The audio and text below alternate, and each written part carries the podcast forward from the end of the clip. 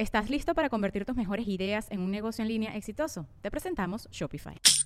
Tal vez no lo sabías, pero nuestro podcast More Than Mamis es un negocio. Y lo comenzamos, por supuesto, para desahogarnos y hablar sobre la maternidad, no para convertirnos en expertas de ventas y del e-commerce. Así que sí, necesitábamos ayuda para vender nuestro merch y poner en marcha nuestra tienda. Por eso estamos tan contentas de usar Shopify. Regístrate con tan solo un dólar por mes en shopify.com barra sonoro, todo en minúsculas. Ve a shopify.com barra sonoro para llevar tu negocio al siguiente nivel. Shopify.com barra sonoro. Estás escuchando El Dolop, parte de Sonoro y All Things Comedy Network. Este es un podcast bilingüe de historia americana en el que cada semana yo, Eduardo Espinosa, le contaré un suceso histórico estadounidense a mi amigo José Antonio Badía, que no tiene idea más que en esta vez de qué va a tratar la historia. Sí. Nos quedamos en las, mira, segundas partes. Segunda parte, sí. El agua con radio funcionó bien hasta que se le cayó la mandíbula. ¿En qué ojo me pongo el parche? Malditos salvajes incultos. Pagaba 25 centavos a los niños de la localidad por cada perro o gato que le llevaran. No, espérate, ¿qué? El parque se hizo consciente, el parque probó la sangre, güey. ¿De qué se va tan? Lo bueno es que nada más te trabas cuando lees, ¿verdad? Sí, sí, sí.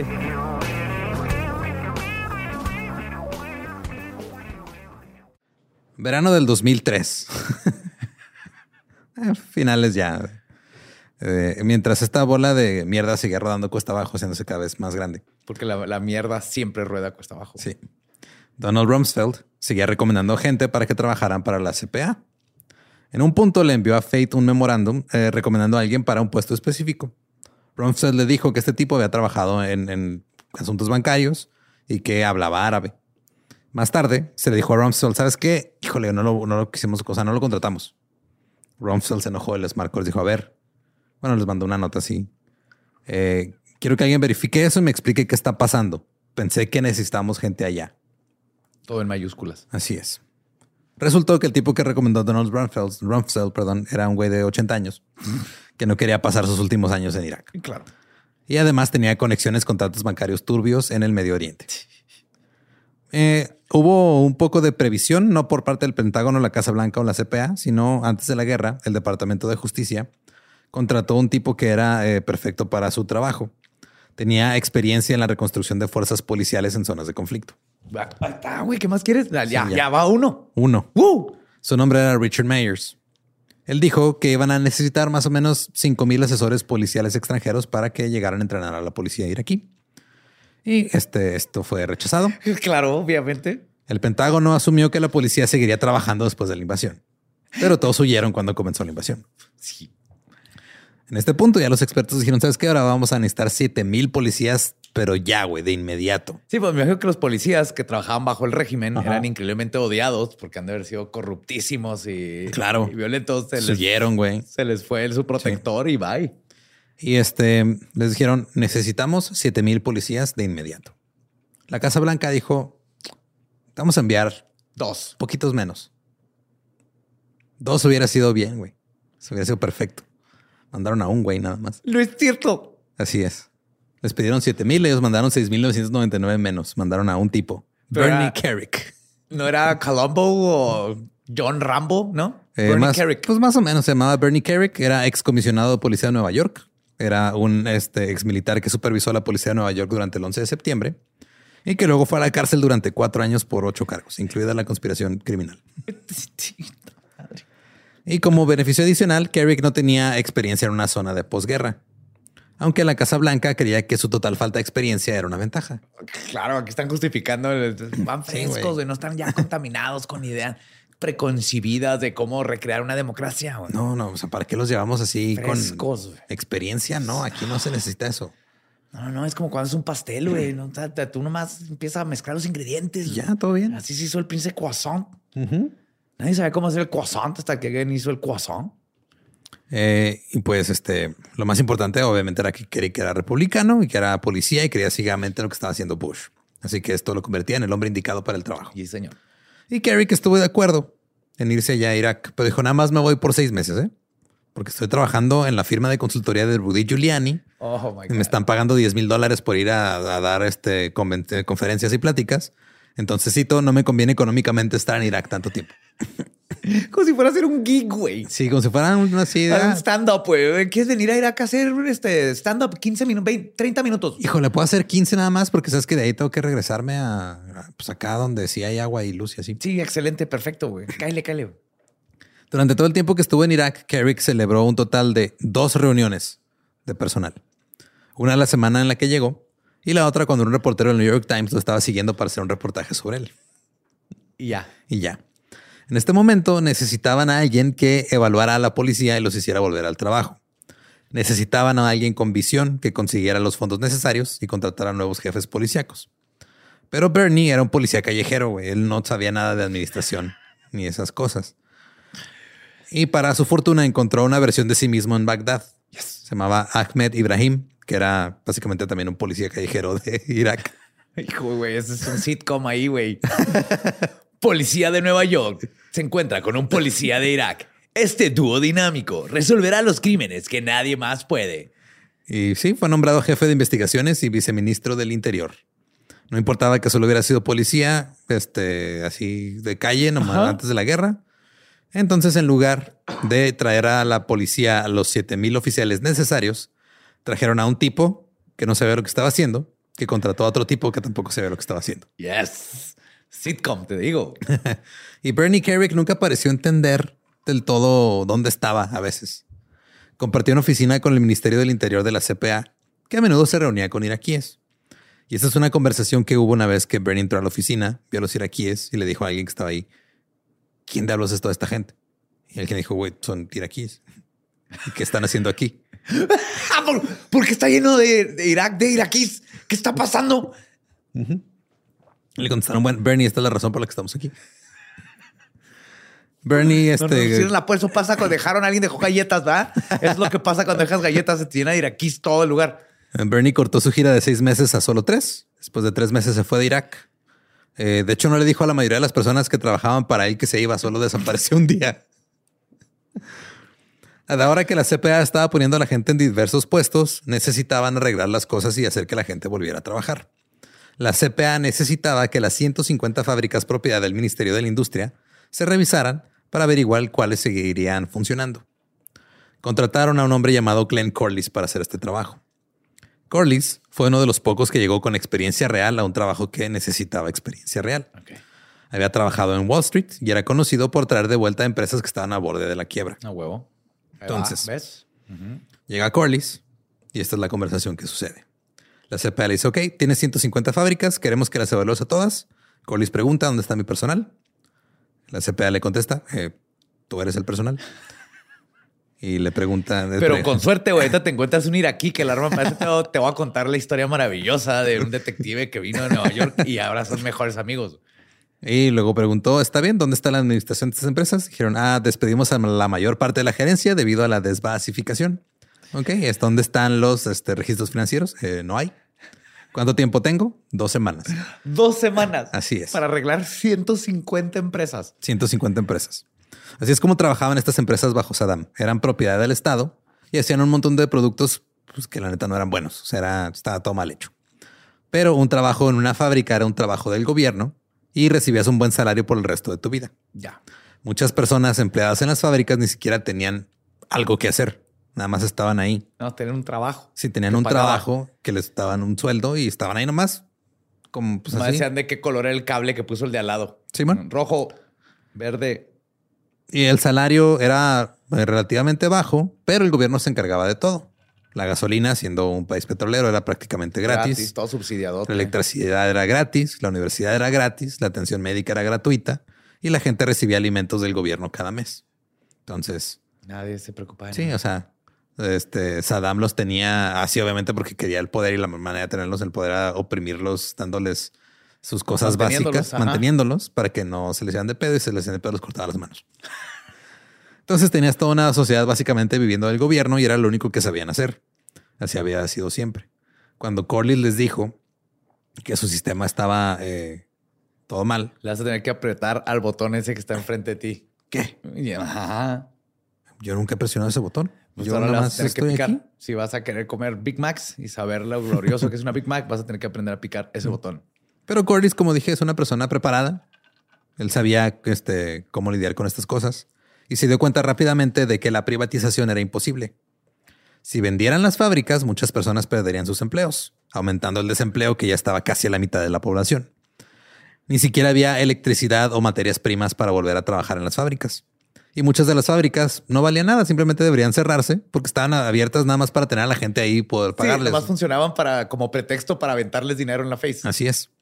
Eh, pero Corliss recomendó, mira, vamos a cerrarlas, pero vamos a seguirles pagando a los empleados porque pues es que de otra manera no va a funcionar esto. Ajá. O sea, vamos a, vamos, básicamente vamos a darles un, subsidio a los que están trabajando en las fábricas. Les podemos dar una tarjetita, güey. Uy, ahorita llegamos a eso. y que vayan y, y, y cambien, ahí les, ahí les, depositamos el dinero y la, que la puedan heredar, güey, así todos sus hijos, y así podemos hacer eso, güey.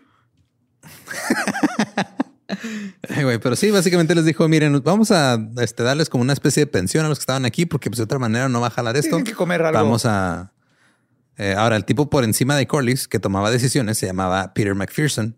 Había sido presidente de la Universidad de Michigan, trabajó con Reagan en desarrollo internacional durante siete años, fue vicepresidente del Bank of America y lo más importante de todo, sus calificaciones, es que era amigo de Dick Cheney. Yes, motherfucking Dick fucking. Creía firmemente que era muy importante reducir el empleo del gobierno, no aumentarlo. Cuanto más rápido pudieran eliminar los subsidios y poner en marcha la privatización, más rápido van a cambiar las cosas para bien. O sea, sí, el pedo es la palabra rápido. Rápido. Ajá. Eh, solo había pedido 130 días de licencia de la Universidad de Michigan porque estaba pensando que podía lograr esto en cuatro meses. yo voy ahí en cuatro meses, regreso, ya está todo arreglado. Eh, vengo, mi amor. Voy y vengo. Eh, McPherson creía firmemente que la forma de solucionar todos los problemas era reducir los impuestos y privatizar. Y luego se toparon con el pequeño detalle que los abogados de la CPA les dijeron que privatizar las fábricas iba a violar la Convención de la Haya. Porque eso de que llegue un país y venda este las empresas, que, no son de ese país, que son del gobierno, que eran el gobierno el que acaba de derrocar, como que no es no está bien visto. No está bien visto. Digamos que es un crimen de guerra, por decirlo de cierto modo. Ah, por ponerle una etiqueta. No es ético, pero un crimen de guerra, ok. McPherson consideró el saqueo que había ocurrido como una especie de contracción necesaria, como selección natural. Fue, ah, pues saquearon y ya con eso nos deshicimos de ciertas Mira, cosas. se quemó todo el pinche bosque, pero ya no está el nopal de avispas. ¿ah? pues, vas a perder unos 10 mil árboles ahí, pero ya no hay avispas. Así es. Y esto iba a hacer que, digo, ya como talaron lo que estaba muerto, ya iban a florecer las buenas empresas.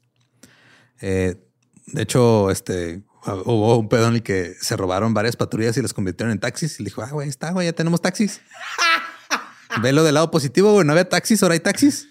Sigue el Uber, güey. Eh, más taxis, güey. Sí. Este, los conductores de autobuses, ahora que ya en este les valía verga el Ministerio de Transporte, pues ahora ellos manejaban sus propias rutas y se quedaban con el dinero. Entonces privatizaron sus camiones. Se independizaron, güey. Sí, güey. Sí, ya eran sus propios jefes. sí. Que no es esa la regla número uno de Estados Unidos. Be your own boss. Así es. Pero pues todo, todo estaba bien. Ya ves, Espinosa, te dije, güey, tres semanas ya tienen, gente tiene sus empresas, ya están vendiendo. Eso güey ya le está picando al botón. Ahí va, güey. Ya tenemos dos detectives ahí afuera en la calle patrullando. Todo va bien. Todo va bien. Poco a, poco. Todo, ajá, poco a poco. El problema más grande era la deuda. Los bancos de Irak tenían una deuda enorme de más o menos mil millones de dólares. Entonces McPherson tuvo la idea de simplemente eliminar todas las deudas de las empresas administradas por el gobierno. Dijo ya, no. Vamos a empezar de cero. Sí. Entonces dinero fake, todo. Pero hay un problema, güey, porque no todas las empresas eran del gobierno. Ya. El gobierno le debía, o sea, estas empresas que son empresas débiles, que no tienen liquidez, le debían a empresas grandes privadas. Entonces, las fábricas que en realidad habían sido rentables ahora no tenían dinero porque muchos de sus eh, de su liquidez provenían de estos préstamos. Y un montón de empresas que no servían para ni madre, ahora ya tenían este dinero en teoría. Ajá generalmente en forma de bienes que obtenían de las empresas fuertes. O sea, porque es de, ah, si yo soy una empresa grande, este, yo te, te presto ya ese dinero o bienes o equipo, lo que sea, y tú me lo debes. Y luego llega este güey y dice, no, ya no te debe nada. Oye, güey, pero tienes mi equipo, tienes mi... No, ya no te debe nada, ya ya está. Tan tablas todos. Sí, entonces yo ya no tengo eso y ahora esos güeyes tienen eso, pero esos güeyes no saben trabajar porque es una empresa del gobierno que está de la verga. Una empresa fantasma. ¿no? Entonces, de la noche a la mañana destruyó todas las empresas fuertes administradas por el gobierno, que eran la mayoría, y este, una que otra en privada. Y luego McPherson hizo lo que todo iraquí había estado esperando desde que los tanques entraron en Bagdad, según él. Redujo la tasa impositiva máxima del 45% a un impuesto fijo del 15%. Ok. Eso es lo que querían todos. Ajá. No era que los dejaran de desaparecer, No, asesinar. es que- que les bajaron los impuestos, güey. Sí, siempre es el pedo, ¿no? Los impuestos Sí. es lo que te chinga al final. Pero pues el pe- pequeño detalle es que la mayoría de los iraquíes ni pagaban impuestos, les valía verga. güey. Van más o menos seis meses de ocupación hasta ahorita. Oh my Jesus Christ. Y aquí es cuando comienzan los asaltos a la zona verde. Todos esos soldados iraquíes liberados y personas despedidas finalmente encontraron algo que hacer. De repente las personas que trabajaban para la CPA comenzaron a echar un vistazo real a lo que estaba pasando. Se vieron obligados a hacer esto porque pues estaban cayendo bombas sobre los muros de su zona segura. Su conclusión fue, ah, cabrón, esto no está bien. algo raro está pasando. De repente empezaron a darse cuenta de que sin seguridad no iban a poder hacer sus universidades de artes liberales, ni privatizar las fábricas, ni organizar elecciones, Ni traer, Little Caesars. sí, ni poner, ni traer balones de fútbol americano, ni poner internet. Pues que están bombardeando. ¿Cómo vamos a poner ahí Va a internet? destruir el cable del alto internet. Pero estaban tan este, jodidos en este punto que ya era, o sea, ya era demasiado. Durante todo el tiempo que la CPA estuvo en Irak, nunca tuvieron una idea real de cuántas personas trabajaban para la CPA. ¿Cómo? Porque, cito, nunca tuvimos un buen control sobre cuántas personas estaban en CPA. A veces la gente simplemente aparecía en Bagdad y a veces la gente simplemente se iba de Bagdad. Es que estos iraquíes, güey, dejas unas galletas y llegan 10 y luego de repente ya no hay. Y parece que están en todos lados. Sí, pero el peor no era sabemos que. quién es quién. Sí, o sea, de repente no sabían cuántos empleados tenían realmente, güey. Ahí en Irak, los gringos y andaban ahí, este. No sabían si necesitaban más personal o no para ciertas cosas porque no lo tenían bien contabilizado. Terminó tomando seis meses llevar personal del CPA a las 18 provincias de Irak. Cuando llegaron ahí, el personal era tan pequeño que estaban completamente abrumados, lo cual los hacía prácticamente inútiles. Necesitaban más personal en todas partes. En mayo del 2003, el coordinador regional para el sur de Irak escribió, cito, Nuestra ventana para influir en el curso de los acontecimientos en el sur desaparecerá en dos o tres semanas. Y así pasó. Pero no solo en el sur, en todo el país. What? O sea, toda la influencia o todo lo positivo que podrían haber hecho ya se les pasó, ya se les fue el tren, güey. Fuck. Y este, por supuesto, a pesar de que la realidad se le estrelló en la cara, Bremer continuó presionando por la privatización. Porque él pensaba que era esencial para la recuperación económica de Irak. Pero las fábricas en este punto eran un cagadero. Eh, Por ejemplo, este Face Assis eh, dirigía una empresa estatal de aceite vegetal. Había despedido a muchos hombres y estaban estos hombres exigiendo que les devolvieran sus trabajos. Decían o nos dejas volver al trabajo o vamos a hacer algo. Un día un ex empleado entró a la oficina de Asís con una granada en la mano y le exigió que le devolviera el trabajo o que los volaba a los dos. Ajá. Lograron convencerlo de que no lo hiciera. Aún así, no sirvió de mucho. Dos días después, Asís fue sacado de su auto y baleado en la calle por ocho ex empleados de la fábrica de aceite. What? Porque ellos querían su trabajo, se los quitó el gobierno y este güey era el que estaba respondiendo al gobierno gringo ahora, güey. Y esto cambió todo. Sí. Pinking. Ajá. Estaba así viendo como Asís. Explotarme solo. De repente parecía que la privatización sería más difícil de lo que todos pensaban. Si despidieran a miles de trabajadores, ¿qué pasaría? Pero el sueño de Bush y compañía seguía vivo. Tom Foley llegó dos semanas después de que mataran a Asís. Su encomienda era trabajar en el desarrollo del sector privado. Era un banquero de inversiones que había ido a Harvard con el presidente Bush y tenía un plan audaz, de esos que les gustaba a esta gente. Su plan era privatizar todas las empresas estatales de Irak Yes. en 30 días. Yes. Y un camello para todos. Sí. Todos van a tener un camello también. Un contratista le dijo que eso no se puede hacer porque, cito, el derecho internacional impide la venta de activos por parte de un gobierno ocupacional. Exactamente. güey. Foley respondió, cito, no me importa nada de eso, me importa una mierda el derecho internacional. Me comprometí con el presidente Bush a privatizar los negocios de Irak. Vale, verga. Sí, Así ok. es. Pero luego Foley se vio obligado a enfrentar la realidad. Después del asesinato de Asís, con el estado de las fábricas hecho un cagadero y todo el desmadre de la deuda, quedó claro rápidamente que vender las fábricas era una mala idea, aparte de ser ilegal. Así que decidió arrendarlas. Pero eso lo puso triste porque él quería venderlas. O sea, ya tenía a todos sus amigos de Harvard y Princeton listos. Así es. Ya se las había vendido desde antes. El único problema es que cualquier inversionista que alquilara una de estas fábricas tenía que aceptar no despedir a nadie para no meterse en, en pedos. Ajá. Y extrañamente nadie quiso rentar las fábricas. Este Porque- desmadre de lugar nadie Sí, le quería invertir. Mira, o sea, era un lugar que no tenía electricidad, internet, no tenía teléfono, un aeropuerto que no estaba abi- abierto ni funcionando. La violencia estaba Ah, pues cada... que lo bombardearon, ¿no? Sí, güey. La violencia seguía aumentando.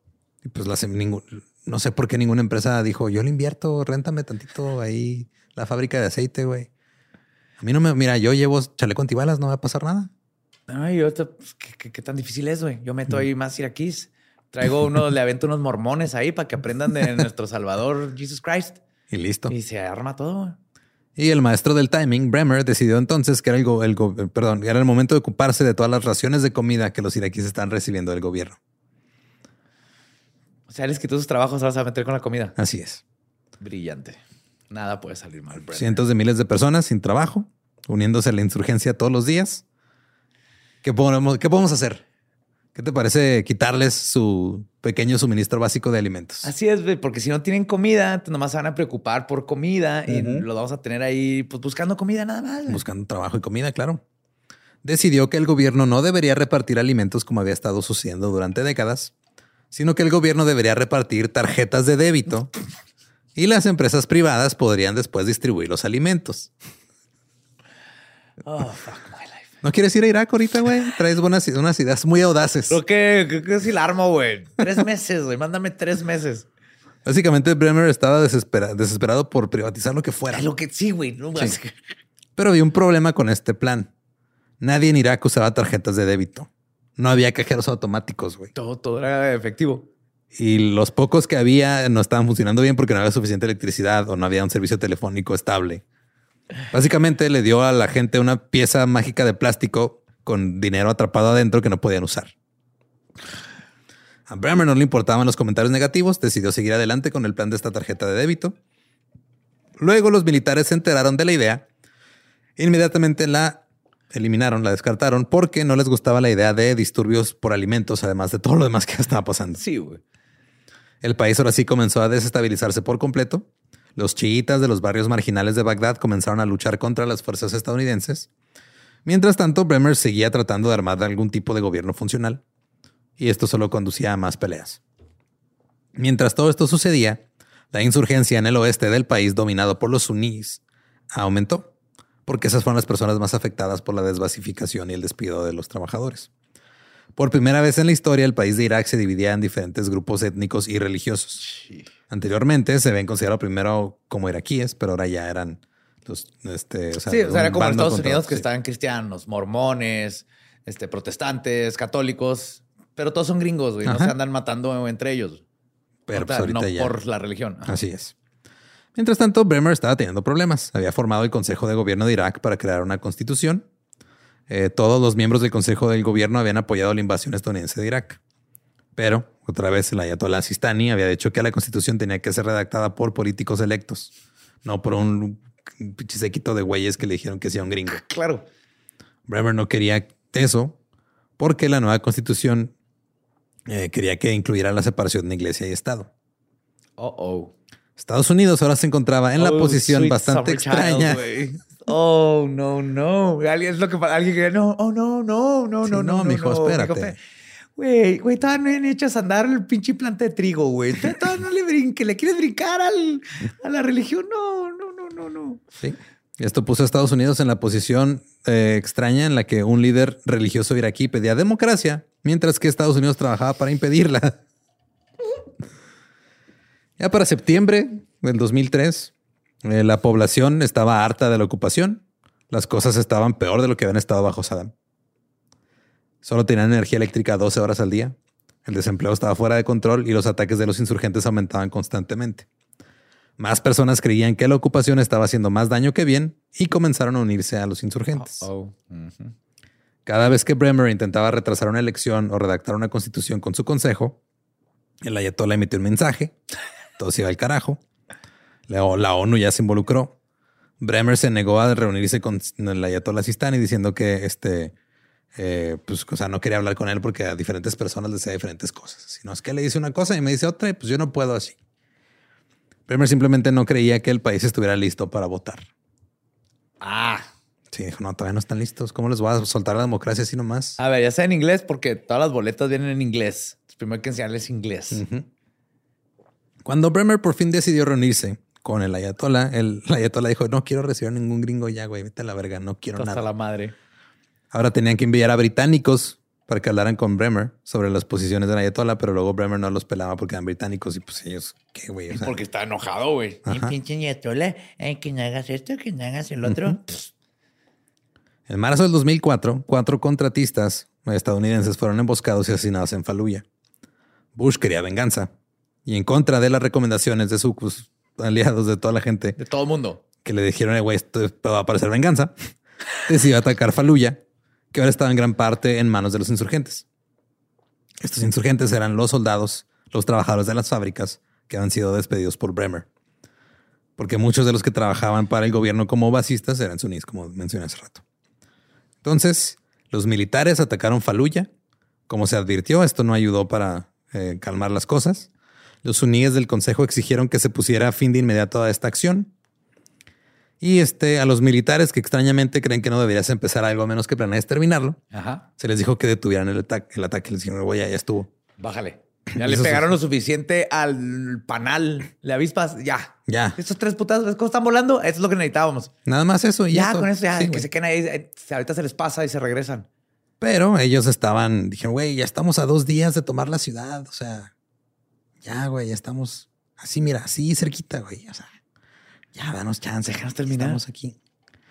Ahora, algunos viejos generales del ejército iraquí fueron incluidos en la negociación. Perdón. Dijeron que podían traer algunos viejos soldados iraquíes de Fallujah para manejar la situación y tratar con los insurgentes. Estados Unidos dijo que está bien, vamos a involucrar a la gente del país En, en sus en decisiones. sus decisiones Ugh. internas. ugh. Pero pues no salió bien. Los soldados iraquíes no fueron tras los insurgentes. Simplemente establecieron puntos de control en la ciudad. También se negaron a usar los nuevos uniformes que les dio Estados Unidos. En cambio, usaron sus viejos uniformes. Luego, los puntos de control desaparecieron bastante rápido. Y todo el equipo que Estados Unidos le había entregado a estos soldados para la lucha en Fallujah terminó en manos de los insurgentes. Te las dieron. Porque, oh sorpresa, estos güeyes eran insurgentes. Que cuando llegó a Estados Unidos le dijo, oye, ¿quieres negociar? Ah, Simón, bueno, claro, yo negocio con ellos. Ajá, como Scooby-Doo. así de, Sí. ¿Quién es este insurgente? Es otro insurgente. Oh, no. Sí, no, claro, yo negocio con los, con los, con nosotros, no, con- yo negocio con ellos. No, este, sí, este, yo no tengo nada que ver con ellos. Tú dame las armas y yo les disparo a ellos. Y yo le disparo a Rafa que diga a los insurgentes. Y Estados Unidos, Estados Unidos quedó, este, pues, pues quedó, Pero, pero, pero, pero quedó, pero cabrón que quedó ahí. quedó ahí valiendo verga. Emoji gigante de payaso. De vuelta en Washington, la Casa Blanca quería que el asunto con el Ayatollah Sistani se solucionara rápido. Se acercaban las elecciones presidenciales de Estados Unidos. Bush necesitaba buenas noticias. Yes. Cuando Lisa Rice decidió que Bremer tenía que escuchar al Ayatollah sobre cómo hacer las elecciones. La ONU volvió, convenció de que las elecciones este, no podrían ocurrir hasta diciembre, pero Bremer siguió rechazando todas las demandas del Ayatollah. Ese pinche Bremer, what the fuck? Es un pendejo, es el, o sea, es, un- es uno de los pendejos más grandes en la historia del, del mundo. Del mundo. La forma en la que el Ayatollah quería conducir las cosas eh, iba a terminar una democracia religiosa, que es lo que quería el pueblo de Irak. Pero eso no quería ni Bremer, ni Cheney, ni Fayed, ni nadie de los gringos. Ay, no les conviene. güey. No. Finalmente llamaron a Bremer a Washington, donde le dijeron, güey, lo más importante ahorita es la elección presidencial de Estados Unidos. Necesitamos que hagas las cosas bien para que Bush gane otra vez y podamos seguir con nuestro cagadero, güey. Eh, Bremer regresó y acordó celebrar elecciones en enero del 2005 para un parlamento y un gobierno, quienes luego formarían una comisión constitucional.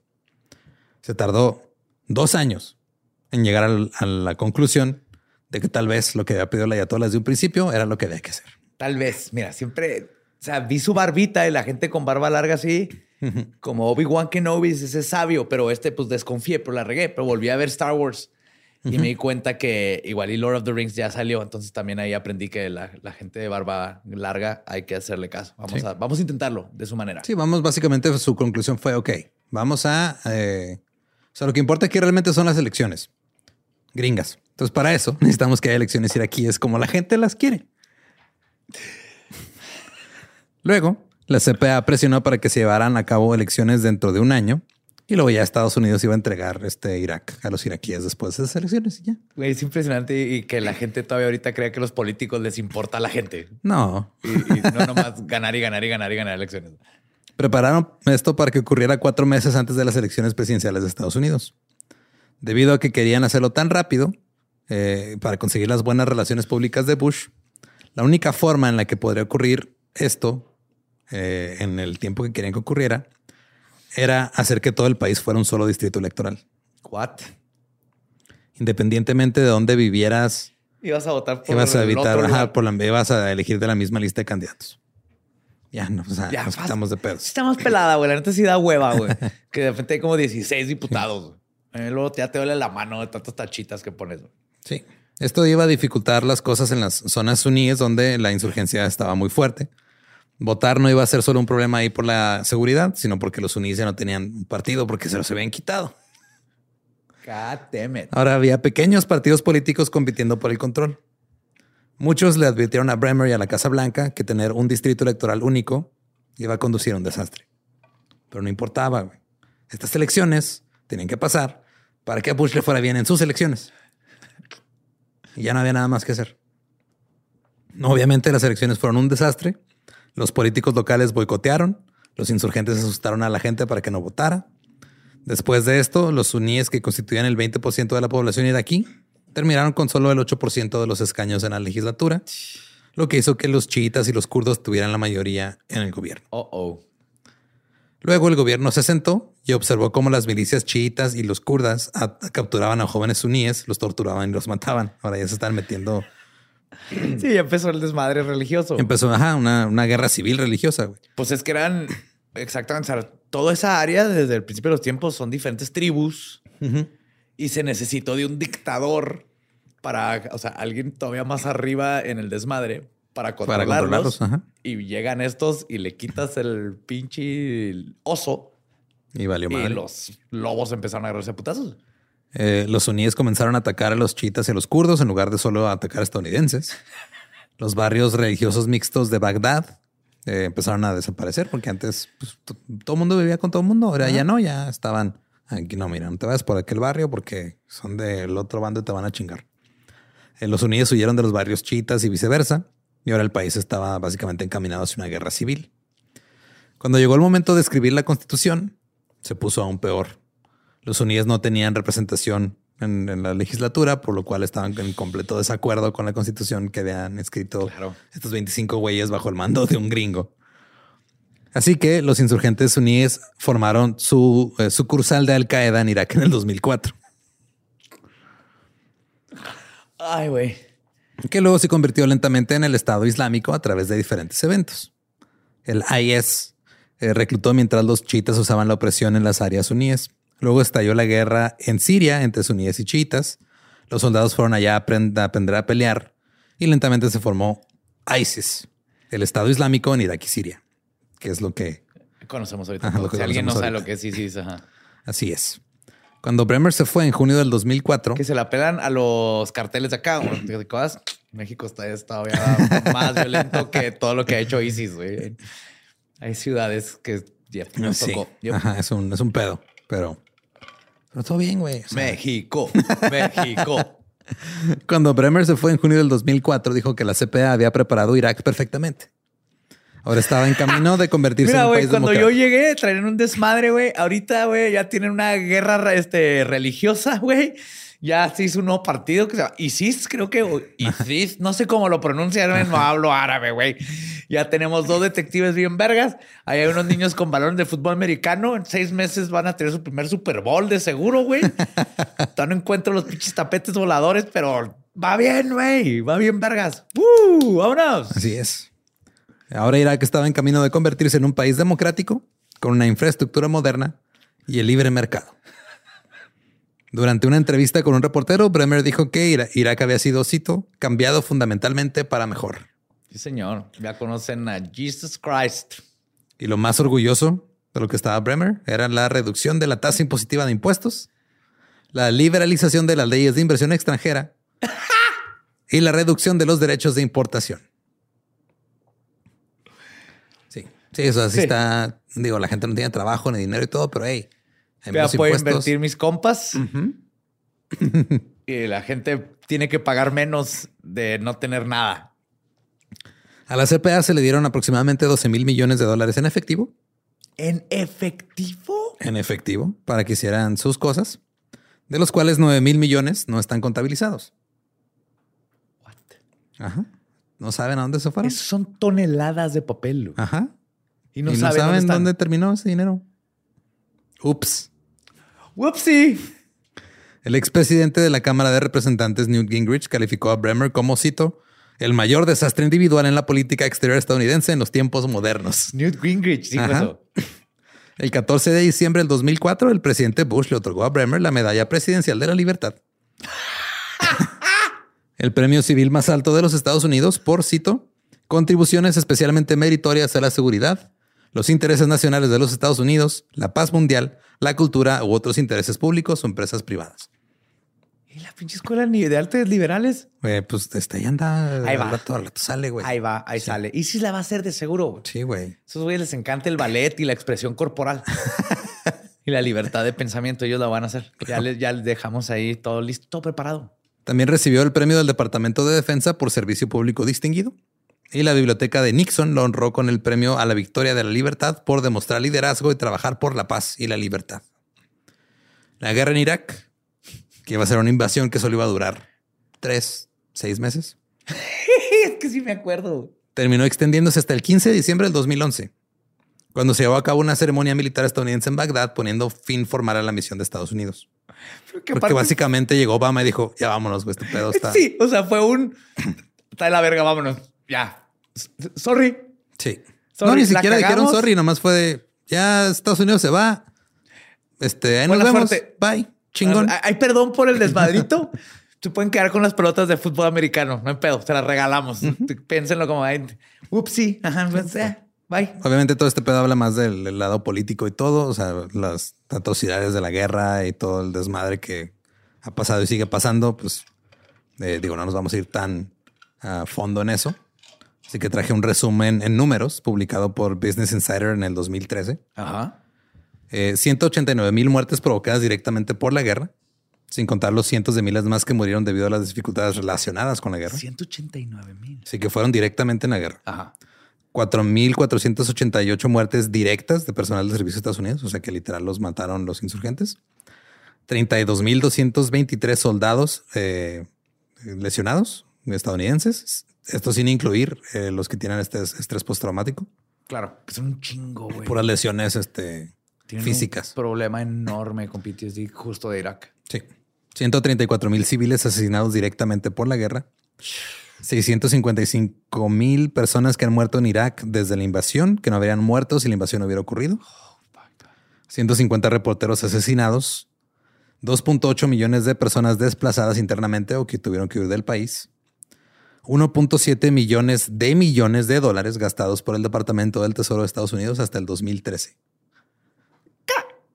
1.7 millones de millones. O sea, se están cayendo los puentes, Ajá. toda la infraestructura gringa y ese pedo. Y en Irak aventaron esa cantidad de dinero Así es. para hacer, para lograr absolutamente nada. Esto se traduce a 5 mil dólares gastados por segundo.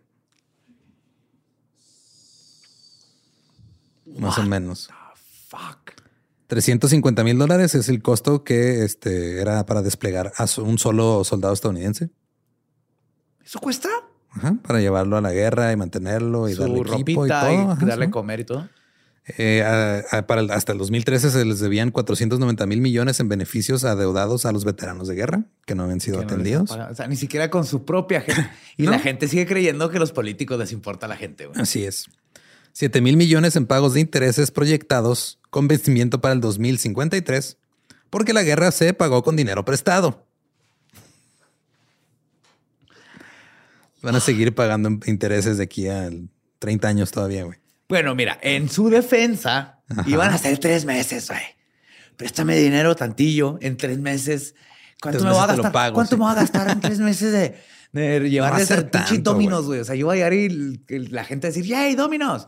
Listo, güey. Vamos, vamos a, let's do this. Vamos a entrarle, güey. ¿Qué, te- qué es lo peor que puede pasar? 20 mil millones eh, fue el monto pagado a KBR, que era un contratista responsable de equipos y servicios, 3 mil millones de estos son este, pagos de esa misma empresa que los auditores del Pentágono consideran cuestionables. Esa es la palabra que usaron. Sí, Cuestionables. cuestionables. 60 mil millones, que fue el monto pagado por la reconstrucción, que este se considera un desperdicio debido a la corrupción y al trabajo mal hecho de la Sí, fue un desmadre de que llevaban constructores gringos que les daba el gobierno un putero de lana y luego pues, no podían hacer nada porque era un desmadre. Sí, llevabas a los contratistas a construir en una zona de guerra, güey. Luego llegaban los insurgentes a desmadrar lo que habías construido. Y luego, obviamente, estos güeyes se quedaban dinero porque usaban materiales de mala calidad, porque dijeron, ay, Que es dinero que, el gobierno les dio, que el gobierno debe. Ajá. Y ellos ya lo usaron para, se los guardaron o ¿Lo, lo hace sonar, Espinosa? Como Ajá. que la guerra le hace mucho dinero a gente con dinero. güey. No sé. Fíjate, no, no lo había pensado así. Mm, Yo tampoco hasta que ahorita me estás platicando estas cosas. Eh, Cuatro mil millones era el monto que eh, le debía este, Irak a Estados Unidos antes de la, de la invasión. En Cuestiones económicas. Sí. 1.6 millones de galones de petróleo utilizados por las fuerzas estadounidenses cada día en Irak. Eso es lo que usaban de petróleo, ya sea gasolina, o sea, 1.6 millones. Eh, el costo por mes de la guerra para el 2008 ascendía a los 12 mil millones. Eh, en la deuda de 4 mil millones que tenía Irak se convirtió en una deuda de 7 mil millones por cuestiones fraudulentas después. Eh, 20 mil millones, según ellos, para eh, costo anual del aire acondicionado en Irak. Para Pues, las tropas. Güey, ¿quién se iba a esperar, carnal? O sea, que hace, hace calor, pues necesitamos nuestros pinches mini splits, carnal. A mí cuando me mandaron, yo iba a tres meses, güey. 20 mil millones. Nomás para estar fresco. Sí. 546 millones de dólares en refacciones desaparecidas que no sabemos dónde quedaron. Claro. Entre ellas 190 mil armas. Ah, uh, what? Ajá. 110 mil AK-47 que se perdieron. Pasa. Sucede. Eh, un 40% en aumento de la producción del petróleo iraquí. Esto se traduce que en el 2003 había 5 mil millones de ingresos por el petróleo iraquí. Para el 2011 es- esto había ascendido a 85 mil millones ah, de la del único ministerio que sí protegieron. esto sí le salió bien. Ajá. Eh, bueno, yo creo que fue coincidencia. Sí, este, no creo que haya sido a Le echaron igual de ganas a todo, pero era difícil, pero pues por alguna razón del petróleo funcionó. Sí. Eh, una inversión estimada de 150 mil millones de compañías petroleras durante la próxima década, o sea, entre el 2013 y 2023 fue lo que invirtieron las petroleras en Irak, más o menos, Ajá. para seguir produciendo más petróleo. Eh, y 75 mil millones de dólares era la cantidad aproximada que se iba a ir a las empresas subcontratistas estadounidenses. La más grande de todas, Halliburton, Ah, que tiene que ver con, este, yes. con Dick Cheney. Y este, recordemos que esto, eh, obviamente, el- el- la justificación para esta invasión fue que Saddam Hussein estaba apoyando el terrorismo y que estaba desarrollando armas de destrucción masiva, armas nucleares, de las cuales se encontraron cero. No, habían un chorro, yo las vi, eran como rectangulares, color oro. Y hay fotos de camiones y camiones del ejército estadounidense llevándose estos Esos- rectángulos dorados Sí, que, eran- sacaron de Irak, que yo asumo que esas eran las armas de destrucción masiva. Así que no les levantes falsos. Descubrieron este, sustancias químicas que pueden usarse para hacer armas químicas, pero es nada más eso, hasta ahí. Sí, pero me encanta porque así como que, mira, si agarras ese abono que encontramos aquí, Ajá. más esa pasta de dientes que estaba allá, más esa madre que, estaba en un camión, Y si lo echas a un té, pues le puede dar indigestión. Es totalmente, se hace gas mostaza. Este, ahí está. Y quizá lo más importante es que esta lista no tiene en cuenta el daño emocional causado a los miembros No. del servicio militar y a sus familias, así como la destrucción de los hogares, el tejido social y la psique del pueblo iraquí, que hasta la fecha sigue sufriendo las consecuencias de una invasión injustificada, cuyo legado es inestabilidad política, económica y social que aparentemente Los no tiene dejaron fin. en el. No, porque ahora les dejaron ahí un pinche régimen asqueroso. Regresaron al peor que, que Hussein. Sí, y O ahorita sea, estaban mal con Hussein, Ajá, pero ahora están peor. güey. sí. Es tristísimo y es de las cunas de la civilización. güey. Es todo el área de donde salió la escritura y el arte y la ciencia. y el- Pero eso es el pasado, el futuro Ah, es es ahora, cierto, güey. El- El, futuro es ya, o sea, No tenían, no tenían peer paper pizza, güey. no, güey, necesitaban un McDonald's. Sí, pinche Baldur, güey, hubiera dejado la pinche álgebra, güey, si hubiera conocido Pat Pat Golf. Pues ahí está, la digo, no me metí en detalles del. O sea, Hasta ahorita siguen teniendo problemas, obviamente, con, o sea, ha disminuido. Se dice que este año ha sido el más tranquilo, pero por el más tranquilo es así, nomás este, hay un bombardeo cada mes en las áreas de los insurgentes y ese güey, pues no, o sea, sigue estando horrible. Sigue siendo una zona Siguen este, sin de elecciones guerra. democráticas, sin Este, establecer. creo que por décadas, o sea, creo que hasta la fecha todavía hay lugares que todavía no tienen este, los servicios básicos estables como agua, electricidad, todo eso. O sea, Güey, siempre que comparan una ciudad violenta de México, la comparan con, Con algo de Irak, sí. porque todavía tienen su desmadre. así es. Pero pues esa fue la segunda parte de la invasión de Irak. Este, sí, no, y nomás por encimita, la verdad, ¿eh? O sea, no, Sí. porque es un Tú me desmadre. estás diciendo que va. Ahí la llevan, güey. Ahí la llevan. sí. Muy bien. Ahí Afganistán es un tema completamente aparte, güey. Ah, que- sí, sí. Me, ¿Tú estás en Afganistán? ¿Qué? No, mira, eso es, eso es- es otro pedo como de... ¿Bin quién? Bin... Eh, Bin Laden. Estaba en Irak, ¿verdad? Ajá. Sí, algo así, güey. Sí, sí, sí. Fueron a buscar, pero se toparon con otro güey. Resultó que no estaba en Irak, nunca estuvo en Irak. No, no sé. Luego al final. Los del avión nunca estuvieron en Irak. Irak no, No, tiene nada que era ver. otra cosa, Afganistán. sí, güey. Sí, no, Es no, cosas era- diferentes, sí. Digo, Es que era una guerra en muchos frentes. me Entonces chocó era- un güey la reja de mi casa. Fui a robarme la casa del güey rico. Así Para es. enseñarle su lección al güey que chocó la reja de mi casa. Sí. Digo, también le fue a hacer un cagadero a, la, a donde vivía el güey del que chocó la reja. Después. Pero pues eso es otro, eso, eso es otro pues. tema. Ajá. ¿Te acuerdas cuando vimos armas esos güeyes? Y luego, y luego para pelear contra nuestros enemigos, los rusos, Ah, sí. y luego de repente se nos hicieron del otro lado. Y Buenos tiempos. ¿te acuerdas cuando hicimos una película que se llama Rambo, donde eran nuestros compas Al Qaeda Sí. y luego ya no? Ah, como que las. Es que la vida da muchas vueltas, güey, Sí, la vida hay un patrón, vueltas, pero sí. mira, lo podemos arreglar en. O sea, en es que mira, meses, yo a mí Estados Unidos a mí no me gusta el drama. Y no sé por qué siempre termino rodeándome de gente que le encanta el drama. Yo nunca he sido el problema. No, yo llego a ofrecerles combo número 3, Ujú. Operation Freedom. Y no, no. Y no se dejan, güey. Sí. No se dejan, tienen sus ideales así como que, ah, Irak para los de Irak. What the fuck. Así es. Eh, si quieren escuchar eh, es- el episodio en inglés, es el episodio 122 de The Dollop, The Iraq War. Y pues, este, sí está fea la chingada, güey. Pobre gente. síganos en las redes como arroba el Dollop. A mí me encuentran como arroba ningún Eduardo. A mí me encuentra como el Bad Diablo. Y pues, este, no, pues esto se sigue repitiendo. O sea, No ha parado, no ha parado en, en diferentes Pero niveles. pues mira, si no conocen su historia, no, no van a saber por qué pasan las cosas. Que es lo único que nos queda ahorita. Más o menos saber por qué pasan las cosas. Yes. Y estarán condenados a pensar que a los políticos le importa a la gente. No, Cualquier político. No, no, no. dinero, Elecciones. dinero, poder y elecciones. Es todo. Y Piro Pepe Pizza. ¿Estás listo para convertir tus mejores ideas en un negocio en línea exitoso? Te presentamos Shopify. Tal vez no lo sabías, pero nuestro podcast More Than Mamis es un negocio y lo empezamos por supuesto para desahogarnos y hablar sobre la maternidad, no para convertirnos en expertas de ventas y del e-commerce. Así que sí, necesitábamos ayuda para vender nuestro merch y poner en marcha nuestra tienda. ¿Y cómo suena con Shopify?